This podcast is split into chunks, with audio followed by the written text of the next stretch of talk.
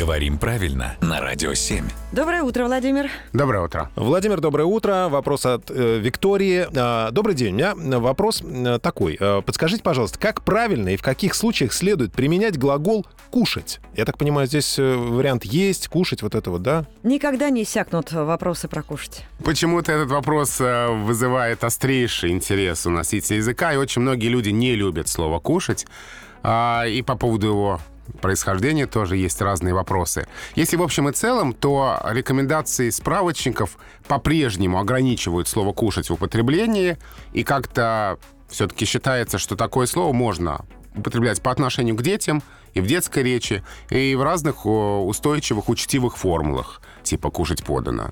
В речи взрослых людей о себе «я кушаю» считается не очень корректным. А взрослый человек может позволить себе сказать э, «откушать»? Ну, вот это уже другое, да. Тут, конечно, можно. А я могу посоветовать тем, кому это интересно. Есть очень хорошие лекции на эту тему. А, есть несколько лингвистов, популяризаторов лингвистики. Это Светлана Гурьянова.